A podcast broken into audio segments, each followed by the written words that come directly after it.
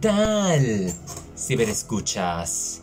Bienvenidos a Modo Freaky y les tengo una reciente novedad con respecto a una novela que acabo de terminar y así es, continúo con la serie de The High Republic, en esta ocasión llega Out of the Shadows, Fuera de las Sombras, una novela de Justina Ireland quien vimos en una prueba de coraje, A Test of Courage, donde nos introdujo a su personaje Benestra Rowe, que en lo personal ha sido una personaje que yo la ubico a la altura de Ahsoka Tano y se notó demasiado porque ella se convirtió en la principal de esta novela a pesar de cruzarse con el joven Reed de Into the Dark. Y también hubo personajes de esa novela como el maestro Comac, Nan, y hubo una especie de conexión no tan directa con Rising Storms. Aquí algo curioso es que a diferencia de la novela de Rising Stone que fue rápida, explosiva, de combate, un ensamblaje que nunca paraba, Out of the Shadows es todo lo opuesto. Es más desarrollo de personajes, pausada, lenta, te pone a pensar y hay algo que te pone a ver y es la decadencia de la Orden Jedi. Nos estamos dando cuenta cómo Stellan Gios está cayendo en la telaraña de la política ahora que pertenecen al ejército o a la nueva organización de la República para combatir la amenaza de los Nihil. Después del trauma y del desastre que pasó, los Jedi ahora se están deslingando de la gente para ellos seguir sus propias políticas en conjunto con la República, pero poniéndose como que por debajo de ellos, no dándose tanto respetar. Y aquí estamos viendo cómo se empiezan a alejar de las personas, de los demás individuos, se empiezan a distanciar y a poner como que esa barrera donde son diferentes y son disque neutrales, pero en esta ocasión están más de pues están entrando en cierta manera de defensores para el punto principal pues es destruir a la amenaza Nihil, ignorando por hecho la existencia de Markion Rowe, quien hace una aparición al lado de Lord Nadi. No se siente como que avance en lo que sucedió al final, porque ni se hace, ni se hace referencia del superarma, no se toma en cuenta, se hace hincapié que todos en esta galaxia están lidiando con las repercusiones y están tratando de ponerle fin a esta guerra que se explotó y en cierta manera te prepara para la siguiente novela de la de Tempest Runner que, habla de cómo la República de los Jedi andan detrás de Lord Nadi de nuevo que se les está escapando. Lo que me gustó aquí también fueron las cuestiones políticas, aún así continúan porque vemos cómo Lord Nadi tiene como que planes macabros para destruir a Markion Rowe, quien es TI. Se nos reveló quién es la anciana la responsable de darle todas la ruta de Hyperspace, ya que Bernestra se conecta con ella a través de sus visiones y le da una ruta a un sector totalmente desconocido que ella decide no decírselo a nadie ni al Consejo Jedi.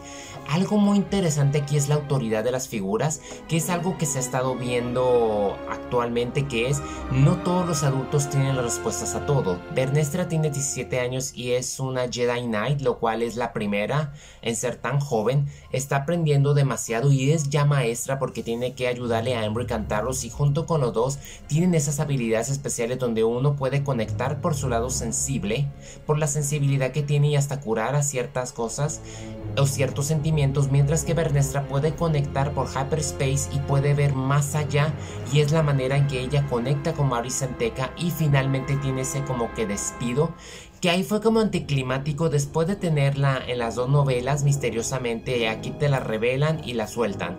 Esta novela Tal vez sea lenta y no parezcas que avance, pero sí tiene un gran desarrollo de personajes, como yo vengo diciendo que para la tercera de The Hard Republic, Bernestra se va a volver la principal, porque tiene mucha capacidad y aquí la vemos como empieza.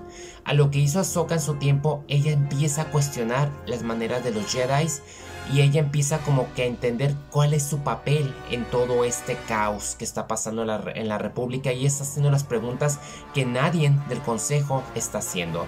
Y de nueva cuenta, Yoda no ni se hace mención y está bien, o sea, son de las novelas que están como que de respaldo, que tiene muy buena historia, pero la verdad no te pierdes tanto, solamente hay un buen desarrollo de personajes. Reed es como que mi desilusión porque me hubiese gustado tener más, aunque sí tiene un papel importante, pero pero la tiene por la conexión con Non, quien se vuelve a final de cuentas una espía que buscaba la aprobación de Markin, es encargada de Maricenteca, pero Maricenteca como murió debido a problemáticas, pues ya, por otras parte, tenemos a un personaje nuevo que es Silvestre Yarrow, creo que es. Su mamá, quien presumía que estaba muerta, está a cargo de una arma especial para Nihil, pero no exactamente para Nihil. Es que es toda una revoltura y nos damos cuenta realmente que, que no hay como que todo el mundo está moviendo sus piezas y todo no es de color ah, blanco y negro como esperase. Así que es muy interesante ver cómo, cómo se dan estas circunstancias, como lo vengo mencionando. Out of the Shadows es una novela interesante en cuestiones de desarrollo de personajes. Vemos como que a lo mejor los posibles a tomar la batuta en la siguiente novela tipo Avengers, ah, pero a su vez sí lo siento como que, que le hizo falta esa chispa que te contagiara yo no la leí, yo la escuché por Audible y es una lástima que para hacer una novela de Star Wars no haya tenido musicalización y efectos especiales y la narradora a veces leía muy rápido o hablaba tipo robot. Y no me gusta criticar, pero la verdad a mí se me figura como que a lo mejor fue llevada a cabo por un servicio social, eso parece, porque para ser de Star Wars sí es una pena que no tenga ese profesionalismo, o tenga esa edición que suele caracterizar a cada una de las novelas de Audible. Eh, entonces en parte tampoco me ayudó y se me hizo un poco... En conclusión, ese Star Wars al final de cuentas expande más esta era situada antes de la amenaza fantasma. Sin duda te está preparando el camino y eso es muy bueno de su parte que estén considerando la brecha con los eventos de la amenaza fantasma. Tiene muy buenos personajes, la verdad han sido muy interesantes ver a, a Bernestra finalmente tomar el enfoque principal en una novela para jóvenes adultos. Tuvimos su pizca en Rising Stone y previamente en A Test of Courage, pero era más una novela infantil. Por ahí están tirándole la demografía en cierta manera y me gusta mucho la cuestión de las autoridades, de las figuras paternas, de quienes están a cargo. Me gusta que los cuestionen.